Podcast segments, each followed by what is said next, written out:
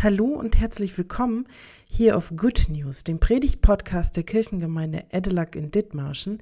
Ich bin Pastorin Elli Brandt und ich freue mich, dass du heute eingeschaltet hast. Es ist der 31. Dezember 2020. Wir beenden heute ein krasses Jahr, ein Jahr, das für mich so verheißungsvoll angefangen hat als junge Pastorin, die am 1. Februar ihre erste Pfarrstelle angetreten hat, ein Jahr, das sich dann aber so schnell gewandelt hat, dass ich es im Rückblick immer noch kaum glauben kann. Wir alle haben dieses Jahr den Ausnahmezustand zu spüren bekommen. Beruflich wie privat hatte die Corona-Pandemie uns alle fest im Griff und hat so viele Menschen ins Wanken gebracht und ja, in die Zurückgezogenheit und Einsamkeit getrieben. Lasst uns also hoffen und beten, dass mit dem neuen Jahr wieder Ruhe einkehrt, dass die Impfstoffe helfen und es wieder bergauf geht für uns alle, für die ganze Welt. Lass uns beten und ich habe mir überlegt, dass ich mit den Worten Dietrich Bonhoeffers heute anfangen möchte, die ich eigentlich so gerne in der Kirche gesungen hätte, aber heute geht das leider nicht, also lese ich uns den Text.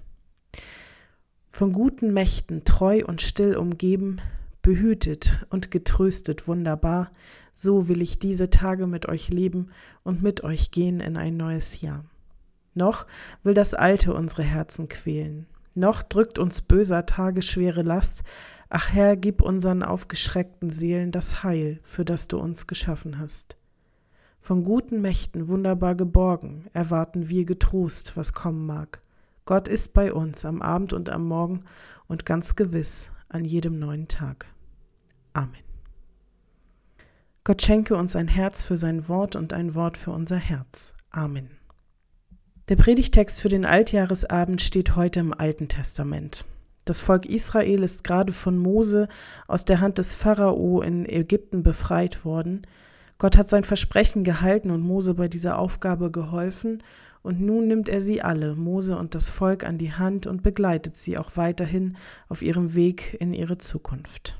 Ich lese den Text. Als der Pharao das Volk schließlich ziehen ließ, führte Gott es nicht durch das Gebiet der Philister, obwohl dies der kürzeste Weg war. Gott sagte sich, wenn das Volk merkt, dass ihm ein Kampf bevorsteht, bereut es möglicherweise den Auszug und kehrt nach Ägypten zurück. Deshalb ließ Gott das Volk einen Umweg machen und führte sie durch die Wüste ans Rote Meer. Die Israeliten verließen Ägypten zum Kampf gerüstet.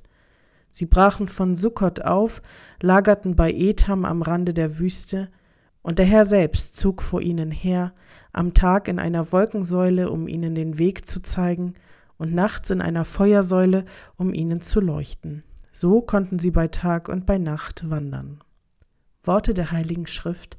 Amen. Was für ein Text am Altjahresabend 2020. Umbruch, Neuanfang, Aufbruch ins Ungewisse, Unsicherheit, doch genau hier ist Gott den Israeliten näher als je zuvor und weicht ihnen nicht mehr von der Seite. Es ist eine Wüstenerzählung, was sonst? Gott zeigt sich gerne in der Wüste, in Wüstenzeiten. Wahrscheinlicher ist es allerdings, dass es um einen herum und in einem drin erst leise werden muss, bevor wir Gottes Wirken in unserem Leben spüren können. Und er kennt seine Menschen genau. Er weiß genau, wie sie ticken und wie er sie zu nehmen hat.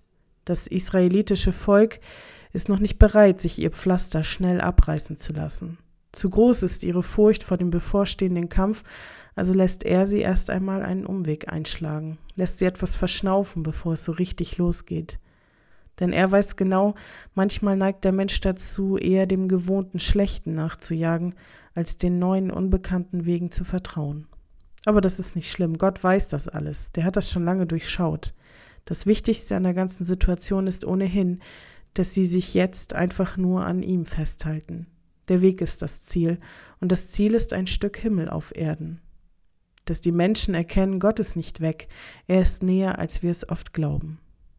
Es gibt Menschen, die Pilgerwege von mehreren hundert Kilometern gehen, in der Hoffnung, dass sie auf diesem Weg innere Ruhe und Klarheit für ihr Leben gewinnen können. Und es gibt Menschen, die sich bewusst für ein Leben in der Stille und Abgeschiedenheit entscheiden, weil sie Gott suchen und wissen, im Trubel des Alltags ist er oft nur schwer zu erkennen. Man mag es oft kaum glauben, doch was den Israeliten in unserem Predigtext mehr oder weniger ungefragt auferlegt wird, ist ein Lebensstil, nach dem sich die Menschen heute immer mehr sehnen.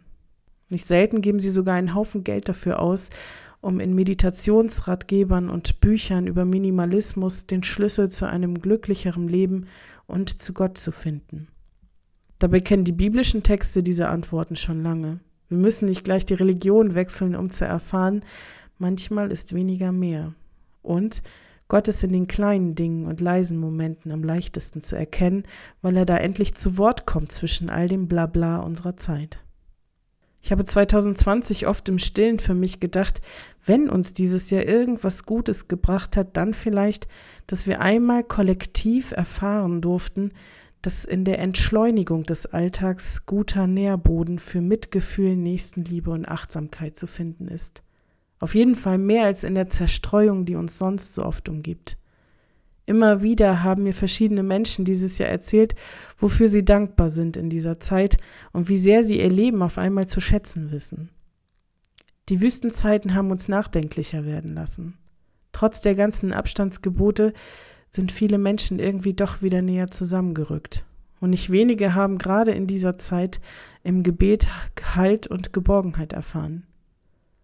Aber machen wir uns nichts vor, Wüstenzeiten sind und bleiben anstrengend. Sie kosten Kraft und Nerven, und wer lebt schon gerne in der Ungewissheit davor, was die Zukunft bringt? Wir sind Menschen, die aufeinander angewiesen sind.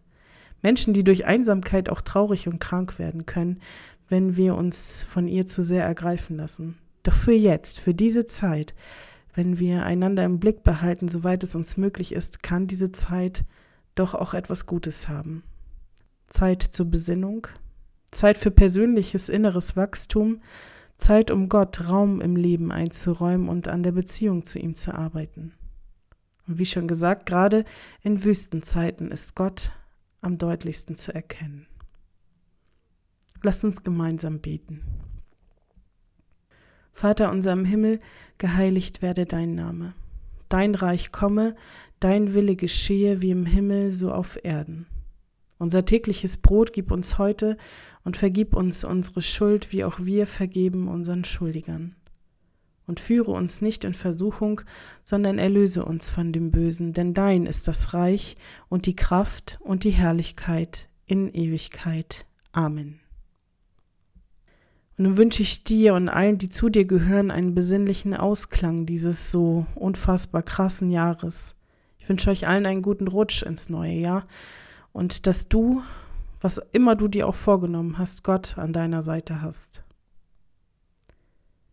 Der Herr segne dich und er behüte dich. Der Herr lasse leuchten sein Angesicht über dir und sei dir gnädig. Der Herr erhebe sein Angesicht auf dich und gebe dir seinen Frieden. Amen. Von guten Mächten treu und still umgeben behütet und getröstet wunderbar. So will ich diese Tage mit euch leben und mit euch gehen in ein neues Jahr. Von guten Mächten wunderbar geborgen, erwarten wir getrost, was kommen mag. Gott ist mit uns am Abend und am Morgen und ganz gewiss an jedem neuen Tag. Noch will das Alte unsere Herzen quälen, noch drückt uns böser Tage schwere Last. Ach Herr, gib unseren aufgeschreckten Seelen das Heil, für das du uns geschaffen hast. Von guten Mächten wunderbar geborgen, erwarten wir getrost, was kommen mag. Gott ist mit uns am Abend und am Morgen und ganz gewiss an jedem neuen Tag. Música